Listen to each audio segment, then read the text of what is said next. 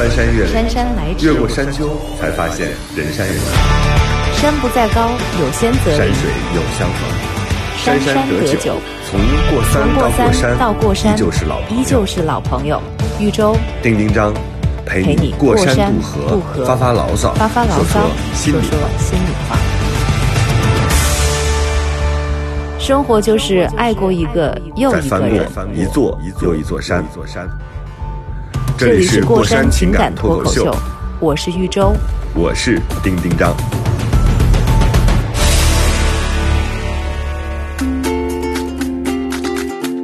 Hello，大家好，这里是过山情感脱口秀，我是丁丁张，对面的是豫州。大家好，又见面了。对面的是亲爱的睫毛 大家好，欢迎睫毛我是睫毛，哈哈。啊，睫毛，好想念你啊，好久都没有见到你了。哎呦，这个对的呀自从疫疫情开始以来，跟所有的朋友都都值得来讲这句话。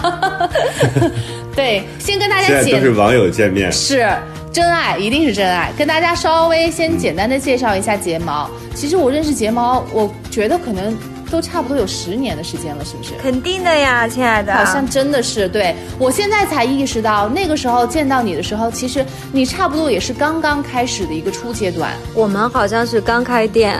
是吧？零好应该是零七年的时候吧？对呀，我们的店是零七年三月十一号开的，我们开业没多久十。三年，周周，十三，年了，我以为我现在才三十多岁呢。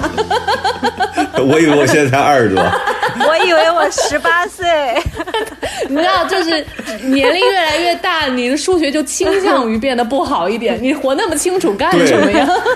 那天那天有一个人说说那个我今年二十岁，然后我就想他肯定是八零年的嘛，然后结果他是二两千年出生的就是零零后，现在二十岁。好可怕！可怕吗现在讲起可怕八零后，就相当于是我们聊起六零后一样。对呀，对对呀，是对，太可怕了。而且很多很多九五后都结婚了，你想想，他们正好二十五岁嘛，真的是二十四岁结婚，然后有人生小孩儿，所以很多九零后的妈妈，哦，不九要五后的活得这么妈妈清楚。就开始出现。对呀，不要快算给我一杯。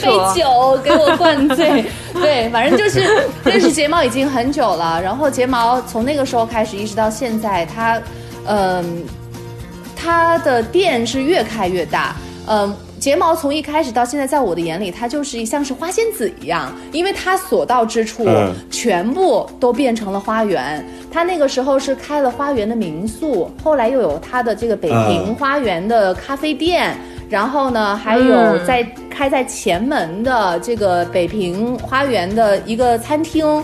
它后来它在这个二环内，二环内就有有几家店，睫毛现在我们二环内有六家店，二环内就有六家，就是覆盖了天哪，咖啡，等于是我们 我们这个节目有史以来最贵的嘉宾，真的是。可以叫贵宾嘛？大产业，一贵宾大产业，而且这还只是二环内的。后来他在顺义又开了一家，就是真的，我们节目需要赞助，从今天开始，顺义，他不赞助你咖啡了吗？我以睫毛，后全我们今天开俩。始，对对，我们今天开始，我们节目就叫做北平花园，呃，过山情感脱口秀怎么样？然后我们节目其实收费非常低，冠名冠名费。丁丁章，你的大腿抱的也太明显了，原来你也会抱大腿，从来没见过你抱大腿。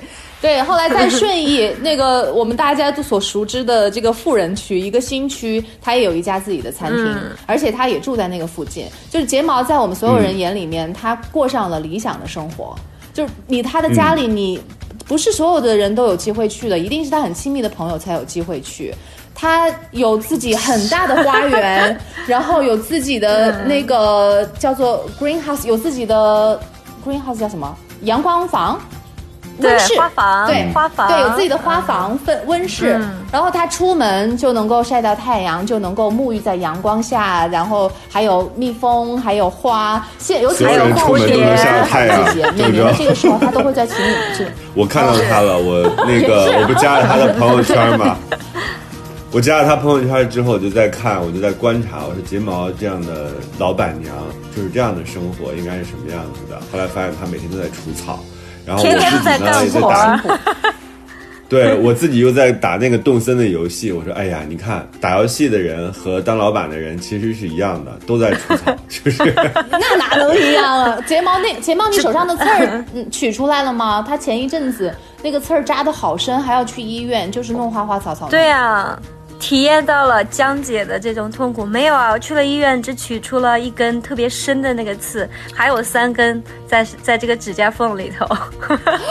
啊，你那个是怎么弄？是 是玫瑰花还是什么？呃，我是甩到了一个我我手就是甩到了木头上面，就是搭花架的那个木头上边，然后就扎进去了四根，取出来一根，还有三根在手里边，天啊，那个极其疼，是的，特别特别疼。嗯，你家的花园有多大呀？呃，大概有得有一千平米吧，我觉得啊，但是我对数字没有什么概念。你说一千，估计就有两是2000千吧。那没有，那那没有那么大，没有那么大，只只不过就是我不会分割，我每次觉得哎呀都差不多吧，可能都是大概有这么多，因为除够大了，够大了。是，然后太大了就是啊、那肯定数不清。我把这个任务交给你，亲爱的周周，你下次来在院子里，花你一定要把我最喜欢的花。其实我现在没有说。呃，比如说偏爱哪一种，我觉嗯得我现在特别博爱，是花都喜欢。因为之前我会觉得就是有偏爱嘛，哎，喜欢这个，喜欢那一个花。我发现其实是，当你不喜欢那个花的时候，是因为你自己没有办法把这个花呈现到最美的一个状态，你从心里是去排斥它的。对对对，嗯，嗯，我觉得是这样。是经常嗯在群里面，那个睫毛会把，尤其尤其最近春天嘛，很多花都陆续开放了，嗯他就把那个绽放的花的照片发到群里头，然后就是就我我没有一个花是认识的。就是那个 那个花儿，一旦超过超过两个字以上，我就很少有 有能够认识的花。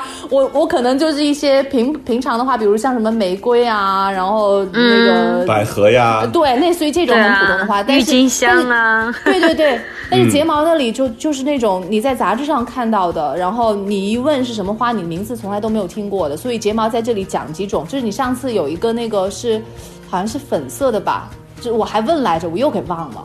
就是开出来是一簇一簇的，绣球花是很好看，但是还有另外一个小花，对，绣球有很多花，比如说野棉花。野棉花听起来其实它不是棉花啊，它就是很美，我特别特别的喜欢，而且它是就是盛夏的时候开。其实，在北京盛夏的时候，花园里头开的花真的没有那么多。呃，嗯我的花园嗯其实是会从。对，太热了，又太晒了，你知道吗？北京的大太阳能够把人给烤死，所以那花在花园里头，大多数的花其实是经受不起，比如说又下雨，下一场雨之后就大太阳暴晒。但是野棉花它其实它很灵动，非常非常美。是我去那个新西兰旅行的时候，在一个私家花园里看到的大片大片的。呃，野棉花它有白色，有粉色，一丛一丛的，我就着魔了。回来以后就种很多。哇，那所以其实北京可以种花是吗，睫毛？因为在我的印象当中，不管你有没有大园子，好像北京的那个气候就是几种花，月季啊什么的，就那种那没有的。那那我觉得只要是你很用心，什么样的花，就是说都可以在北京去养的很好的。北京可以种花，那个用心到底是什么？是用感情每天对着花说：“亲爱的花，我那很可以，没有，我我觉得如果是光说一下，比如说“亲爱的，我很爱你”，花都长起来了，我觉得那就太神奇了。那都需要干什么？对，呃，你其实做一个园丁，一年四季之中都没有任何时候可以休息的。你比如说，大家肯定会觉得冬天，冬天肯定会休息啊，不会的啊。冬天像我就开始修剪在户外，比如说在入冬最冷的时候之前要做一些一次大型的修剪，就是植物会冬眠嘛，你在这个时候剪修剪，比如说蔷薇、月季类的，你都需要剪，还有树也是需要在深秋就是修剪的。那剪完以后，嗯你还要育苗。你冬天的时候，大量的时间就得在温室都在里是吧？对，都在花房里去做育苗。然后春天的时候，刚一开春的时候，又要做第二次修剪，是的，然后接着就要为什么要修剪啊除草。就是减轻他们的负担吗？花是它有很多的枯枝，这个是一定要修剪的。还有比如说，那为什么头发要修剪，亲爱的？要理发不是为了。好看吗？对啊，那只是为了好看呀。我不剪和剪，它都会长长呀。呃，花也是一样的。其实你一是要让它疏通，就是要给它空气。所谓的我们的哦头发就要有空气感，其实花也是一样的。你要把那个老弱病残的这个枝都要帮它修掉。留比较强壮的，而且第二点，你还要做牵引，比如说你想让它往东方长，但是花不会，就是说你喊它一下往东边长啊，它不会的，你肯定要做一个会迎着太阳牵引。长呀。对呀，但是你要把背光的那些芽，比如说呃，二月份的时候，像月季蔷薇刚发芽的时候，你还要加固你的这个架子，然后要梳理细小的枝，然后长在背面的那个芽，你还要给它掰掉。掰掉以后，其实这个芽，因为它长在背阴处嘛，它一是开不了什么花，但是它可以吸收到花上面那种养分。你你要给嗯其他的枝条供应养分，你就要输掉它，就是要减轻它的负担，嗯，对吧哇？那你春天的时候，你的这个时间是怎么安排的？你说的初春就是二二月份的时候，你就开始要去地里头干活了，是吗？对呀、就是比如说，先说一下疫情，呃，开始的时候，我刚开始的时候还挺开心的，哎，我也觉得我没有想到过哦，到现在这么长，就到了长到你啊、遥遥无期，你不知道它什么时候可以结束。刚开始的时候，我在家里，我会觉得有大量的时间，就把花房好好的整理了一番，翻土啊，种菜呀、我就是疫情期间种的菜，现在。每天都在吃自己种的蔬菜，就是你都种了特别些什么呀开心。我种了差不多有十几种蔬菜，呃，最常见的比如说菠菜啊、小油菜啊、小萝卜呀、就是那种水萝卜、包心菜，嗯然后茴香，呃，还有香菜、小葱、洋葱。都是从那个种子开始种起来的吗？嗯、对呀、自己育苗，然后这样种的。然后比如说，每就是每一个每一个你都就是种了多少棵？就是因为自己家有菜园的话，你对那个量其实也比较难掌握那就没有办法用棵来形容了，就是啊种你种一片片啊片 你是菜对，它地肯定是哦，分成地块儿对对地块儿对做的吧？是的，然后你就是在地底这一块上种的，还是有花盆儿啊？就比较深的那种盆儿，还是就直接在土地里？是是在直接在土壤里边，就是我的 花房里头有一呃有三分之二的地面是土壤，然后就是可以直接在花房里种。然后比如说我像西红柿，我就会包括就是呃春天的时候我也会种在花房里头。西红柿其实在户外，呃。挺难养的，大家养过西红柿的呃都知道，就是它有一种叫钻心蝇，就是它会这个这个虫子呢，它是苍蝇一样的，它就专门吃它的叶片，就顺着叶片呀、枝干呀往里钻，钻了以后，这个西红柿本来长得很很好，这个苗马上就要结了，你突然天第二天看到它就倒了，它就软了蔫儿了，它一定是就是有很多的病虫，但是种在花房里头，它就长得很好。还有西红柿呢，它不太喜欢过多的雨水，比如说春、嗯呃夏天的时候总是下雨，好多西红柿自己种的呢，它都会长得就是裂开了，然后长得很丑。比如说上面有一个黑黑的洞，其实这个就是水突然间过大或者是过少引起的。天哪，这嗯 我们瞬间变成农业频道了。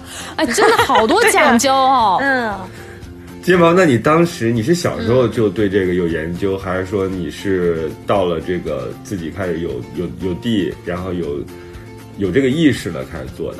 这件事儿什么时候开始的？从小啊，因为我是青海人，从小都大生活在草原上。对啊，因为我我自己觉得，当我没有来北京的时候，真的是特别孤陋寡闻。然后我会觉得嗯全世界的人跟我都住在同一个地方，大家都是生活在草原上的。我刚到北京来的时候，不会坐公交车，你知道吗？我一直站在那里。门一开，我以为大家会特别有秩序的，就是坐在，就是说，哎，你不要挤我，就是大家排着队上。我别我又不会挤，别人一挤我就往外边走了，别人一挤都往外边走了，以至于我四十分钟都还没有上去车。天哪！啊，那是多少年前了？大学的时候，呃，大学的时候，对，两千年嗯刚刚到北京来的时候，真的是太恐怖了。还有过红绿灯的时候，莫名其妙的会被车撞了一次，我自己都不知道。天哪！然后也是红灯，我在走啊，我就突然间被一个车给撞了。站起来，当时也不严重，其实就是擦伤了肌肉嘛。然后站起来，我还跟人家说，跟人家那个车主说对不起，对不起。我说我不知道怎么都到了你的车的面前。哎，说你受伤了没有？我说没有，你看我活蹦乱跳的。等回去的时候看，就是大腿被蹭掉了一层皮。天哪！是是所有的你的大草原的其他的同学到了大城市都会这样，还是只是你啊？是因为大草原的原因，还是因为你你自己 就是你你有些 这方面不是很注意的那种，你的个性我觉得可能是也跟我自己有关系，大家都会有这种，因为草原上从来没有过红绿灯，也没有那么多的人。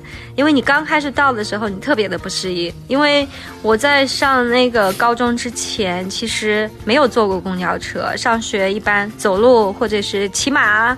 然后是你们没有体验过的啊，对呀、对呀、是我们想象的生活。对对，所以跟你们是不一样。比如说啊、骑自行车，我还是在高中的时候去我外婆家，然后才学会了骑自行车。对啊，因为都是之前都是走路嘛。然后骑马，嗯然后走路，然后去上学，所以跟到北京来，嗯一下子接触到这么多的人，那么多的楼啊！我刚开始来特别的排斥，很受不了，然后就会觉得觉空气得很压抑吗？很压抑，很干，然后看不到雪山，然后就是、嗯我又是喜欢光脚在地上走路的人，然后就没有办法。那为什么睫毛你后来留下来了？对，呃，其实就是在这里上学以后，你发现你爱上了这一片土地，然后我会觉得北京的包容性还是很大的。然后我包括我自己那时候上学的时候，很喜欢看话剧嘛。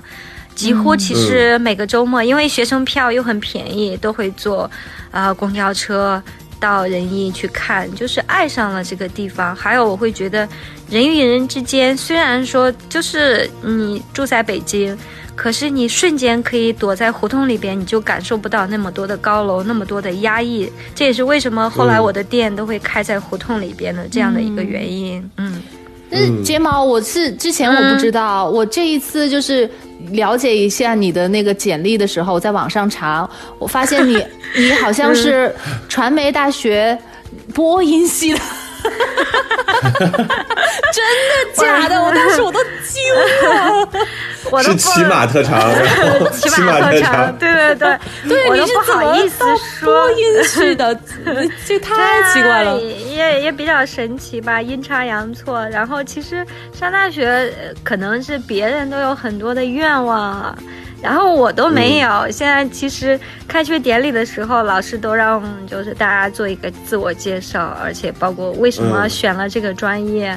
然后我说，哎，我会觉得做主持人好像。不用穿高跟鞋，不用天天上班，可以上面穿西装，下面穿裤衩，是吧？然后我想象的是这样子啊，因为不知道啊，因为之前其实我与外边的世界的连接，其实就是通过一个收音机，大家从声音里边，我才会去了解外边的这个世界，才知道，哎，比如说有人去画画，有人去种地，有人去做主持人，有人去做演员。啊、其实青海，然后可能你们想象不到，像我们小时候，呃，有有多贫穷，可能就是，呃，这个这个牧场里边好几年，就是我们都没有一个电视，也没有收音机。其实我们是从去外界是去是去连接的。当我就是从、呃，就是我们的那个牧场那边的村长家里有一台小小的黑白电视机的时候，我们都很神奇，你知道吗？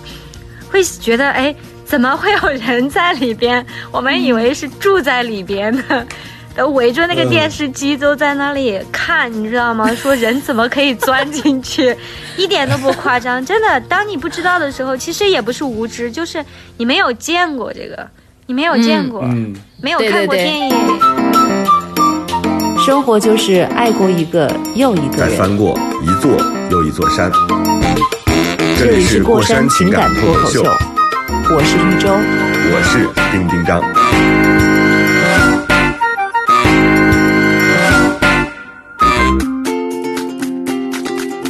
那你当时学播音的时候，大家会怎么看你？就是哎，一个算是很远很远的地方来的人，开始学一个好像就是城市里才会有的职业。他你当时会想自己未来要当主持人吗？没有哎，我就是觉得哎，不用那个正式上班特别好。老师他们，你知道自我介绍的时候，别人都是说哎要要做什么有名的主持人啊，他们心中的偶像是谁啊？然后当问我的时候，我特别简单，我说。哎，我就觉得这个职业，我说不用每天上班，不用穿高跟鞋，哎，可以光着脚走来走去也没有关系。老师跟同学都笑翻了，真的是。我当时还说，我说我说错了吗？我问老师。哎，后来老师可能就觉得我比较真诚吧，真实，这就是嗯真实的一面。后来我们老师还是蛮爱我的。对，所以那你当时想过自己的未来吗？对呀就是哎，我我未来要在哪儿生活？我要怎么办？没有啊，从来没有想过。而且我也像别人，可能我在我们班也算是一个比较另类的一个人吧。然后，因为我从小跟爷爷奶奶长大，可能独立性也会比较好。然后，当我看到，你知道吗？我特别的啊、看不上我们班上的人。我现在说，可能他们听到会打我。然后就是 到周末的时候，不会不会你知，道吗？谁敢打女老板了？老板娘嘞他，抱大腿都来不及。他们竟然把自己在学校上上课的衣服带到家里头被家长去洗，我都觉得特别奇怪。我说我说你没有手吗？你为什么不自己洗衣服？然后像我小时候，你想。我呃五六岁的时候都在家里跟爷爷奶奶一起干活，然后我还要帮他们洗衣服。我六岁第一次做饭，我是踩在凳子上，啊，做了一个菠菜炒鸡蛋。然后我想给他们一个惊喜，就是他们去呃放羊，然后回来可以嗯吃到热乎乎的菜。然后结果呢，我站在凳子上，我够不着，你知道吗？就打出来的时候手捧着太烫了，然后从凳子上翻下来了，结果把啊鸡蛋。把菜啊、鸡蛋啊都打翻了，因为那时我们家里仅有的几个鸡蛋，我我也不知道要炒多少，都炒了，然后就特别伤心，就在那里哭。啊，有画面感。对啊，睫毛，你没有兄弟姐妹吗？没有啊，我特别想，越讲越想。对，特别特别想有，我特别从小都羡慕别人有一个哥哥，我会觉得有一个哥哥都不用干活，我的我的想法都特别奇葩，你知道吧？而不是他保护我，我是觉得要有一个哥哥，我就这些活我都不用干，我可以在学校。跟同学去玩跳皮筋啊、丢沙包啊，其实我小时候特别羡慕他们。然后就是放学可以在学校里玩，就不用那么着急回家。我放学，我永远是我们班上第一个抓着书包往家里跑的人，因为奶奶也年龄很大嘛，就担心她看不到被烫伤啊什么的，就是这样。那你那个时候嗯就是读考大学，你你真的就是闭着眼睛报的学校，然后报的志愿吗？呃，其实那时候也不知道要填什么志愿，然后其实我高中的时候是在我外婆家里上的，因为像别人肯定艺考啊就要提前学很多的东西，然后我就自己练啊，然后其实到了高中在外婆家才知道有播音啊、呃主持人这样的一个行业，我只是觉得从小第一个，然后。让我跟外界连接的是一个声音。哦，原来就是做声音的主持人挺好的，然后就想着就问怎么样才能够去学这个，然后后来然后因为外婆家是在城市里边嘛，就有了更多的同学给到更多的信息，也不至于就是说自己那么封闭，然后自己每天早晨会朗读报纸啊。学唱歌啊，然后，呃，那时候我 我主要是觉得我考大学的那时候可能比较简单，老师还是看你综合的能力的，不像现那你在啊的你的看表演的节目是什么？我觉得你考试的时候艺考，艺考啊，然后唱歌、朗诵，然后演小品。现在想想是不是很逗啊？然后没有啊，我觉得睫毛，因为我看了你一些照片，都是跟嗯花儿在一起的，然后肯定也有这个，就是你现在这个标签的那个加持了，就觉得哎，是。这个老板娘好漂亮，然后又很瘦，就是那个时候是不是也是颜值很高才会被一下子选中？我会觉得，肯定老师会觉得他他老师，我记得我们班主任老师说的，他说这个孩子，他说有一种质朴的力量，他说是其他人身上看不到的。他说，嗯，他说他特，别这个可能跟你小时候经历有关系。嗯，他会觉得我特别有生命力。然后还有他，我记得老师说过一件事情，就是，呃，记得老师就是让你即兴表演，比如说让你哭，很伤心，我就突然间就哭的特别伤心，真的，然后都抑制不住了。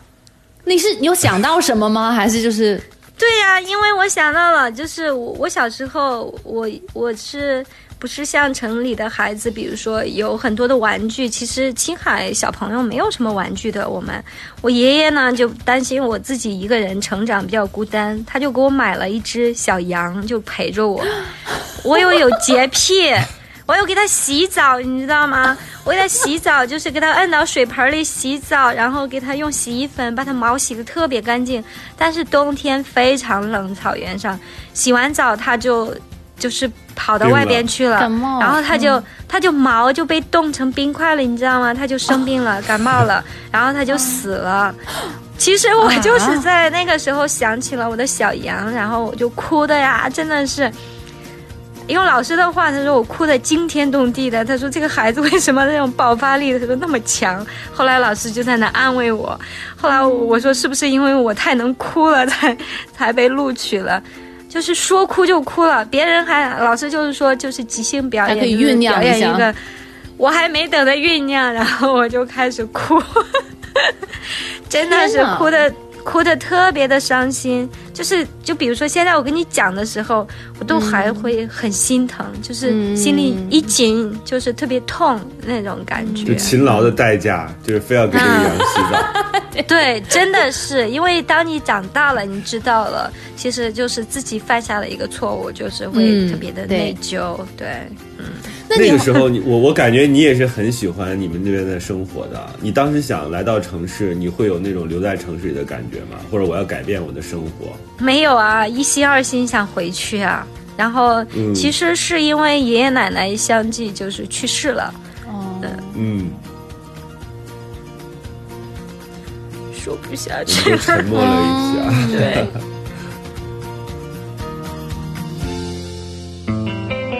生活就是爱过一个又一个人。再翻过一座又一座山。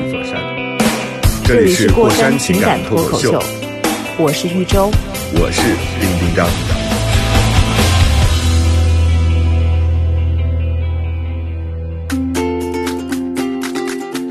睫毛真的是啊，因为我自己觉得一个人啊，在城市里久了，他会慢慢的也会变嘛。因为之前我跟宇宙一直在说一个理论，那个理论是什么呢？就是说每七年人就会更新一次嘛，就是你的理念、你的生活方式、你对待事物的看法，你都会有改变。那睫毛，你什么时候又开始重新回到地面上来？觉得哎，我要跟土地发生联系，我要开始种花做树，然后我要跟很多的这个绿色在一起。你当时是怎么怎么想的？嗯，其实还是就是太想念就是草原了，就是呃、爷爷奶奶相续都走了以后。嗯，就自己哎，就想着反正是要工作嘛。然后其实大学毕业以后，我没有像其他人一样去找工作，呃，我其实大二都都在央视有做过实习嘛，然后但是也没有去工作，啊就是毕业以后我就去旅行了。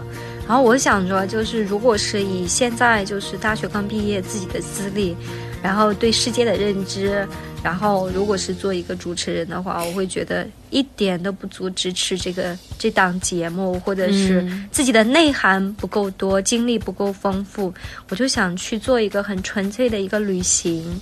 然后我毕业以后我就去旅行了，大概用了七八个月的时间，然后就是打工换住宿这样的一个方式。啊、去了，比如说国内咱们最早我是去了云南、西藏，然后后来又去了越南、泰国，然后反正都是，呃，比较省的一个国家啊，也不是说比较嗯那个，反正我去旅行比较便宜，然后那个时你怎么打候就工换住宿啊？你都打些什么工啊？哎，我会比如说我要到一个地方，然后我那个时候就知道青年旅社，然后我就会给这个、这个旅社里写邮件，我会告诉他嗯我是、呃很想在这个地方，就是比如说停留多长时间，大概一个月的时间，我想就是看看你们招不招，就是呃只需要提供住宿。管我吃饭的一个这样的一个一个员工，然后我不要嗯薪水，就是周末给我一天的时间都可以，我就出去玩。然后平时我可以在旅社里去做工作，大部分的老板都会接受的，嗯。你你的你的家长们呢？你的家长们没有跟你说，哎呀，孩子呀，好不容易大学毕业，你得找一个稳定的工作呀，是吧？首先是你拿到大学文凭，然后你为什么不去一个稳定的地方去工作，然后拿工资？然后你一个像小姑娘家，你要出去旅行的话。会像丁丁章说的会很危险，然后你的未来的前途怎么办啊？你的你的事业呀，没有人跟你说这些东西吗？没有啊，因为我从小是跟爷爷奶奶长大的嘛，然后，嗯，我比如说小时候，我奶奶就会告诉我，因为爷爷奶奶，爷爷是认识字没有几个，奶奶还是比较好一点，她上过五年的私塾，她会给我比如说读报纸啊，然后讲故事啊。然后我奶奶真的是一个比较传奇的人物，我会觉得她对我的影响会非常非常大。她呃告诉我，学习没有人帮你看作业，也没有人盯着你学。你想变成一个怎样的人，都要靠你自己。所以我上我做任何事情，也没有人告诉我应该怎么做，然后我也没有征求过大家的意见，反正是就这样一步一步就走了，走到现在。你在旅行的过程当中，你没有碰到危险吗？我真的是，我觉得上天真的是特别特别眷顾我，嗯、一路上都是碰到特别特别好的好心人，真的。然后包括比如说坐错车啊、睡过站呐、都是经常的事情。然后都会遇到特别多的好心人来帮我，对，你自己一个人？没有。没有同伴？一个人没有同伴，一个人。就是会到了某一个地方，可能大家都住在青年旅社，有时候会结伴出去玩，因为我要工作，然后就会周末的时候抽一天，或者是中间的时间抽一天，跟大家一起出去玩。对，你怎么去决定你要去哪里，然后在这个地方要待多久啊？呃，其实有时候就是随便想一想，刚开始是特别喜欢云南，就是比较有目的性的嘛。就是到了云南以后，就是会住在旅社里头，跟人家聊天，然后也会有国外的，因为那时候背包客其实在国内的旅行已经开始了。我觉得现在想想，那时候是比较时尚的一个旅行的一个方式，对。然后就住多人间呀、种生活方式了。对，嗯住多人间，比如说七八个人住在一起，可能大家你就会找到跟你气场相同的一个小伙伴，跟他们，他们比如说有的是从国外，有呃，我记得刚开始。我跟一个英国的一个女孩，我们还徒步虎跳峡的，你知道吗？我还从那个，我们俩还穿过，为了省一个门票，这一段我觉得播出来特别逗。逃票，我不知道大家有没有逃过票。逃过票，对对对，因为我觉得就是因为你没有钱，那个票八十多块钱，我觉得还是很贵的。我们两个说，感觉好像那个那个江水还挺浅的，要不要趟过去？最后也没省啊。然后天呐，走到一半，我差一点我们两个被江水给冲走，那个雪山上流下来的水太冰了，真的是冬天。那个刺骨的冷，雪山上的水，你知道吗？我们两个走到中间，那个水流很急，特别特别急，感觉瞬间都会被冲走。往前走也不行，往后退也不行，真的是在里边都要哭了，还背个大的背包。后来呢？后来我们两个就把背包扔掉了，因为不然出不来，然后就会陷进去，然后浑身都湿透了，然后登山鞋那时候还穿个登山鞋都湿了，把鞋脱了就坐在路边，然后那时候人真的是很好心，我觉得现在也是，在那个地方的人都很单纯。然后有一辆就是住在虎跳峡里边的一个司机，然后他出来是送客人，他们家也有一个客栈，就看我们俩坐在路边落，就是真的是特别落魄，然后裤子全部都湿了，我都到腰的部分都湿透了，然后就问我们说是掉水里了吗？我们两个特别老实，因为那个英国的女孩她也不会讲中文，我说我们觉得门票太贵了，就想从这里。过去爬一个爬上去，他们说太危险了，孩子。他说，他说我帮你们买票啊，然后他我他我说他说你们的东我说包也被扔了，然后我真的是遇到了好心人，我们免费住了他的客栈，然后他帮我们还买了票，然后到了他的客栈里边，他还帮我们找出来他们就是员工的衣服给我们换上，把我们的衣服给烤一烤。然后还在那里住了五天，然后都没有收费，然后我们就在那里玩了五天，然后又他又开车给我们送到丽江，然后 特别特别的感动，真的是。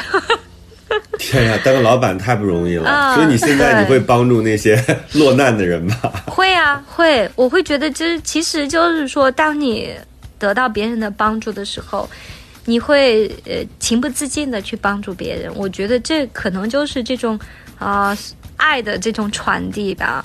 我所以你我自己就是这么想，嗯。你七八个月的时间，然后走了很多地方，国内还的城市，还有国外的一些城市。你回来之后，你就决定好自己要做什么了吗？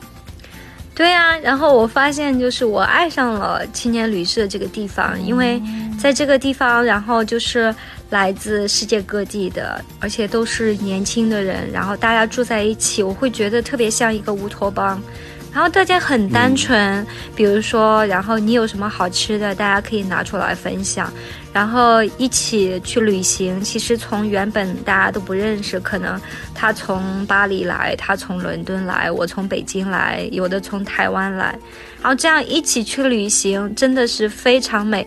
我就想起来我特别浪漫的一个事情，就是我大三的那一年，我想去三峡。然后嗯我就自己到了重庆，还不知道怎么坐船，然后就去。刚好我遇到了一个男孩，是东北的一个男孩，他爸爸就在重庆工作，他也是要一个人去三峡。然后他爸爸就是就看我也一个人，就问他说：“你是一个人吗？”我说：“我是。”他说：“那你们路上刚好有一个伴，互相照应一下。”在排队买船票，后来他爸爸还帮我买了一个船票。嗯，真的是那个男孩叫相中了。对，叫徐萌，然后他后来在英国，呃，去英国留学了，然后我们到现在，然后还会比如说发，呃，就是邮件啊、联系啊什么的，加微信对对对，还有联当系。时没有谈恋爱吗？没有啊，都特别单纯。我真的是，我会觉得那个那个时间段的人真的好单纯，好单纯，真哎，的是，真的耶，我觉得真的，嗯，像是我也不知道哎，如果是我的话。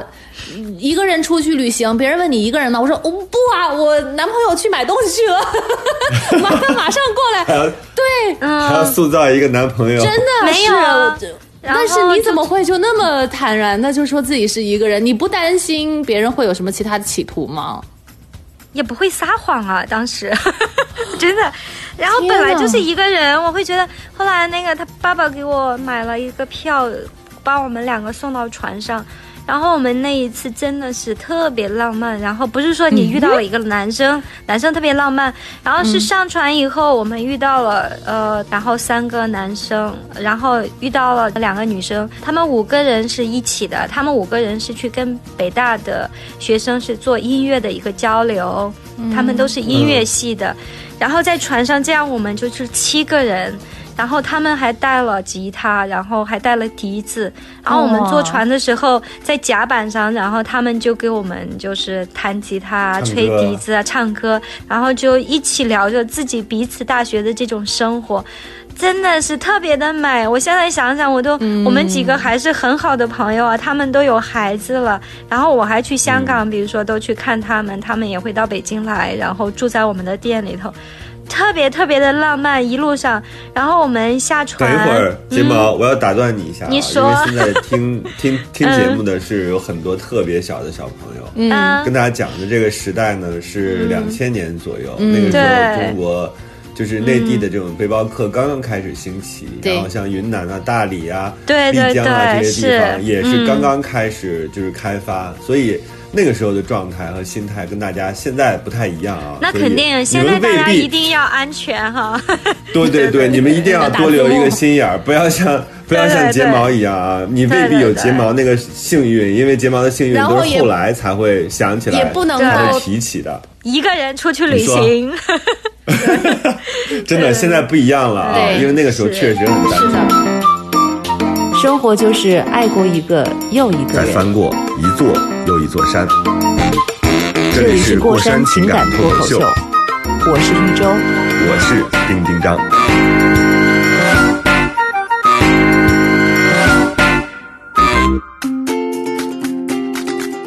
金毛，你接着讲，你们下了船之后，我们下了船，然后每到一个地方就会，比如说买一些水果啊，补给一下。然后晚上，因为就是大家可能嗯很早都睡觉了，只有我们几个人就坐在甲板上边，就在三峡里边，你知道穿梭，那个星星有很大，我们有时候就躺在甲板上就那样睡一个晚上。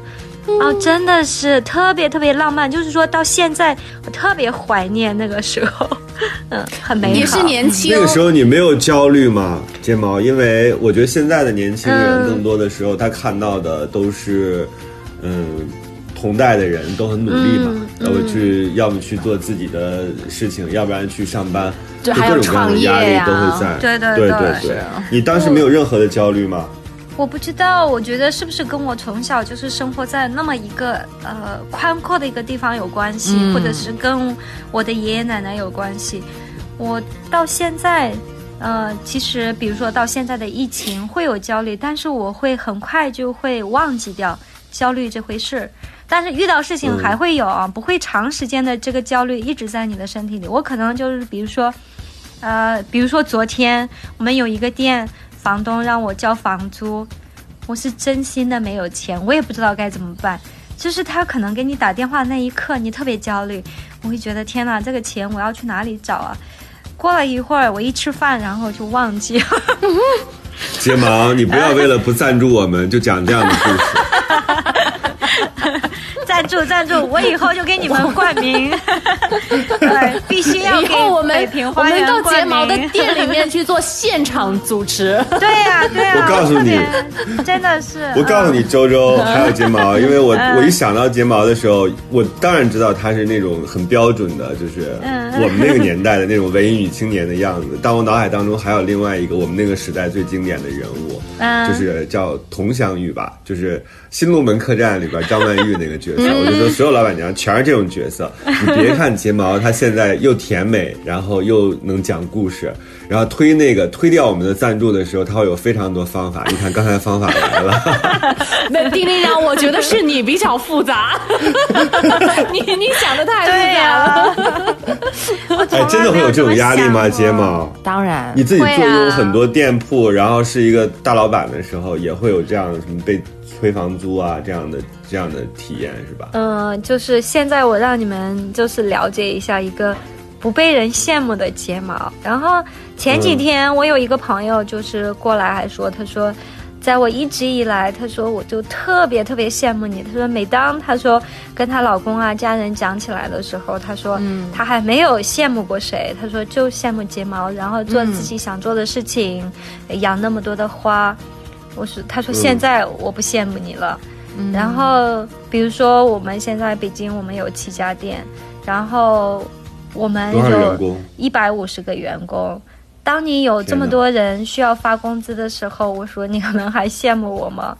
然后我们的店从大年三十儿的晚上到现在为止，城里的然后四家店住宿的店，然后加上我们的咖啡馆五家店，然后是颗粒无收，然后没有开门，嗯然后现在我们也不能去住吗？我们在北京的人也不能去住吗？住不了，就是你没有这个胡同的出入证，我也进不去，哦我也没有出入证，然后我就进不去。嗯然后像南锣那更不要想了，然后我们只。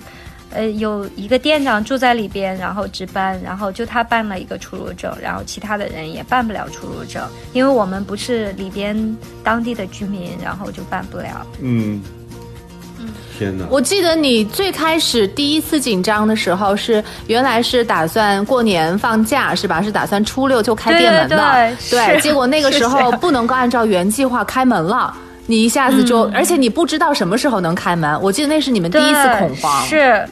对我那个时候看到网嗯上有那个标志嘛，很多人贴在那个卷帘门上说我们大年初十开门，我们十五开门，就最远那个写到正月十五。嗯，然后那个告示后来看到，因为所有人都在休息，都被疫情给封在了家里，所以那些就永远没有开门，就大家看了之后还挺、伤感的。对啊，但是那个时候他的工资还得照发。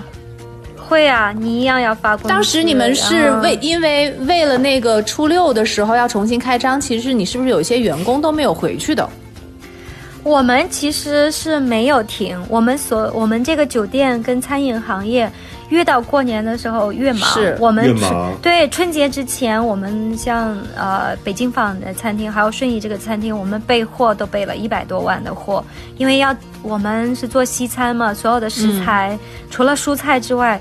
呃，包括调料啊，比如说橄榄油，全部是进口的食材，而且是别人要放假，你要备足了货，就是应对这个七天的这个黄金的假期。然后包括嗯我们四家住宿的店其实是全满的，但是我们在一月二十二号、二十三号两天时间全部退了。全部退完了，然后我们都把钱全部都都打给别人，然后都退光了。因为疫情嘛，也可以理解。但是我们的餐厅是从初一的时候就接到了通知，然后因为禁止大家然后在一起嘛，担心聚集对嗯对对，然后我们就关门了。关门以后，我想着肯定就是过个年，最多到正月十五、十六还不开门吗？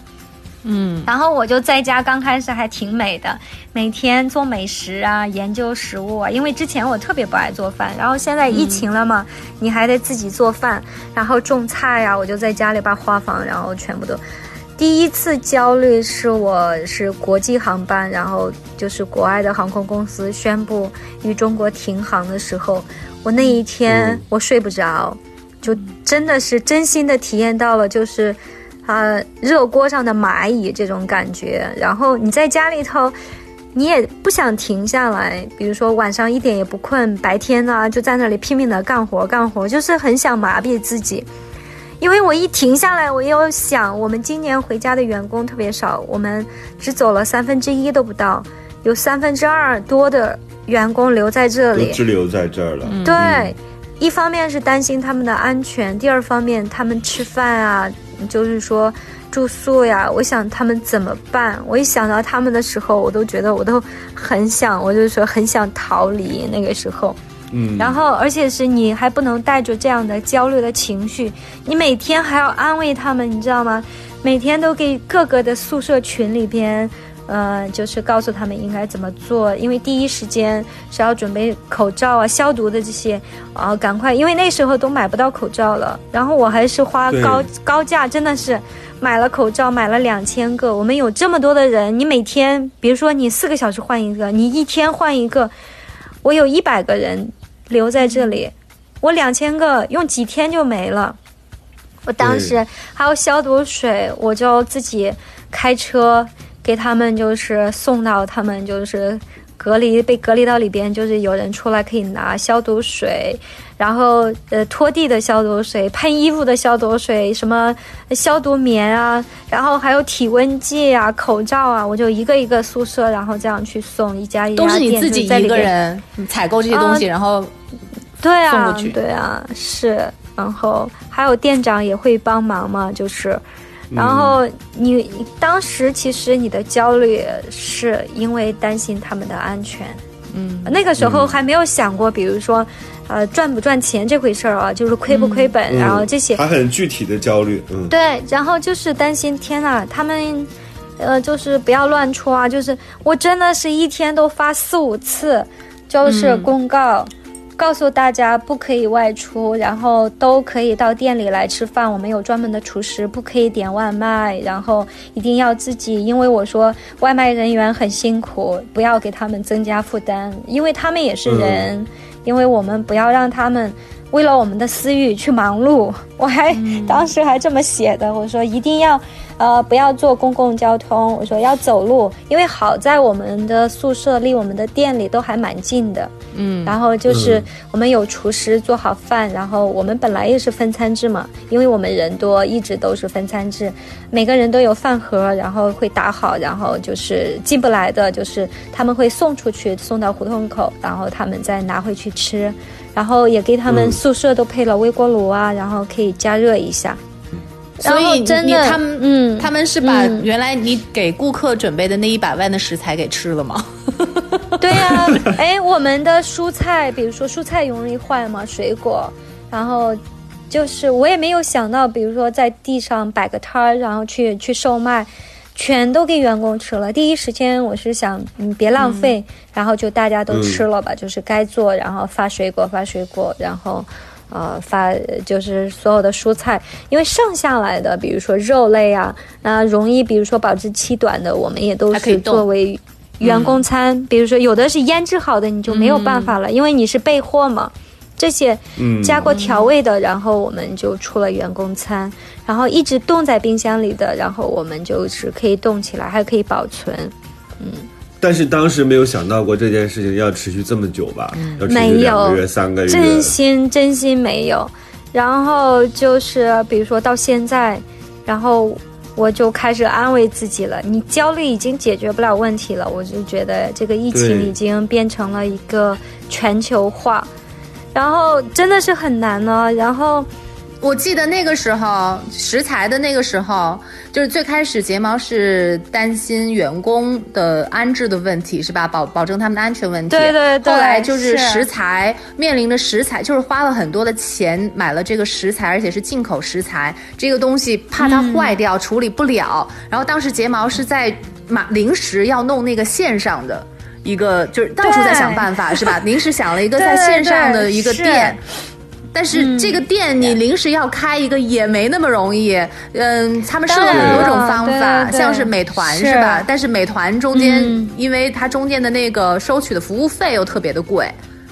对对对，因为大家都知道，其实我们经营这么多年西餐，我们从来没有开过外卖，因为西餐其实说实在的，外卖不好吃，因为到家里，比如说你牛排一凉了，然后你意面呀都坨了，怎么吃啊？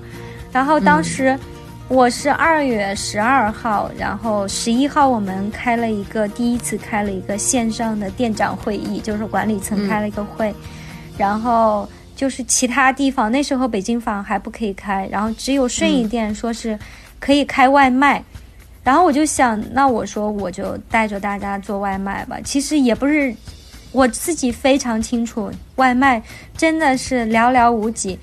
那么难，我说我们也没有外卖平台，我说那我就自己送，我自己开车去送外卖。然后最早说的是方圆五公里，最后到十公里。有一个朋友点了一份烤鸡，然后他住在昌平，我开了三十多公里，真的是一来一回七十公里送了一个外卖。他知道你是老板吗？他知道，他知道，对对对。然后我自己去送外卖，然后给大家，然后包裹的跟个包子一样。他们都是想看看，然后疫情期间的睫毛是不是还穿着美美的花裙子？哪有？那是吗？然后我还把自己裹的手套，然后车上放了，呃，走到哪里都拎一个消毒水。比如说我们的外卖，本来就洁癖的睫毛，嗯，真的是洁癖，我真的是洁癖。然后，但是大家都知道，其实我我都。在这里也特别感谢，就是那个最艰难的时候、最难熬的时候，点一杯咖啡也好，点一个外卖也好，其实我会觉得是给我一个坚持下去的一个希望。也不是说你要卖多少钱，你想我有一百多个人，大家都看着我，如果是我还很消极的话，就是我会把这种情绪传染给大家。我说，就是无论怎样，我哪怕一天今天就送出一去一份咖啡，但是我觉得我们动起来了，而不是再在家里就是坐以待毙，坐在那里等等待。其实等待什么大家都不知道，等待这个疫情结束、嗯都不知道。所以我现在比较庆幸我那个时候，呃，动起来了。我觉得可以再动得早一点，我应我应该再早一点。虽然就是说，比如说我们呃临时注册了一个微店，然后我们就临时想法就是说，我说肯定大家是需要咖啡的，我们也有自己的烘焙的工作室，然后自己烘豆子也那么多年了，我说那我们就做挂耳包吧，挂耳包很方便，嗯我可以给大家送到家里，大家冲起来也很方便。然后就因为这个，包是临时，是这一次才想出来的啊。对呀、亲爱的，我们之前烘的豆子只是我们自己店里用，我们自己的几家店嘛，然后七家店，然后嗯，供我们自己用这些咖啡豆，我们的用量也比较大，尤其像我们南锣咖啡馆，然后一天比如说卖两百多杯咖啡的时候，其实用量还是蛮大的，嗯。所以我是临时做的、这个挂耳咖啡，但是临时做的，我觉得我我们的品质还是非常非常好的。我买了，没，们我的意思是，嗯 我以为这个你你已经嗯长期在做这个东西，因为它那个做的非常成功，对就是真的很像样儿。我以为你是已经很长线的在做了。之前我们在做是这个瓜尔包是送给住宿，就是住在我们店里的，当一个伴手礼送给他们，是免费送的。我们这个瓜尔包之前没有售卖，但是我们也在做。然后这个瓜尔包，然后之后我们要要推的时候，比如说像我们的这个滤纸，我们买了好多好多滤纸，然后我们都会泡在水里头，然后热水也泡，比如说冷水也泡，就会测试它有没有味道，因为有的纸一打开味道很大嘛，然后会影响到、一是不健康，第二也是会影响到这个咖啡的出品，然后我们就会试喝，试喝。我们喝了好像几十种这个纸的味道，最后选了德国跟日本的这个纸，然后就会真的是我现在我 睫毛，我真对不起你，因为我嗯。收到你的挂耳咖啡的时候，我被邻居家的猫给挠了一下，然后就在打那个狂舔疫苗，所以你的嗯咖啡我一直放在我的桌上，我就只能闻闻味儿，我现在没法喝，没事儿，你以后可以喝。我我无法亲自体验。对对不起啊，赞助商啊，因为这一期我们没有想到啊，睫毛 睫毛如此的善谈，就是和植物说话的人和人说话的时候也是这么。就是流畅，然后让我们听的就简直入迷了。但是这一期的时间基本上有这么多，所以、呃，我想我们可以留一点时间给下一期，然后所有的小朋友们，你们可以到时候听一听睫毛姐姐是怎么从一大山里，不是大山里，从大青海草原。走出来。大草原走出来，成为一个大家众人艳羡的花仙子式的老板、老板、老板娘，然后是如何开始应对现在这样一个比较复杂而且严峻的局面？我们下一期可以具体的聊一聊，好吗？好的，我们下期见喽。下期见。好吧，嗯，好，我是丁丁张，这里是过山情感脱口秀，现在不是情感脱口秀啊，是励志脱口秀，然后我们的赞助商是北平花园。这么快就改口了，是不是微信给你打钱了？丁对队长，对对，必须得打钱。现在谁赞助谁还说不定呢，就听金毛聊这个情况，先听听完第二期再说吧，没准要捐款呢。好吧？对对下期我们接着聊，好，好。拜拜。生活就是爱过一个又一个人。再翻过一座又一座山，一座山。这这里是过山情感脱口秀，，我是玉州。我是丁丁张。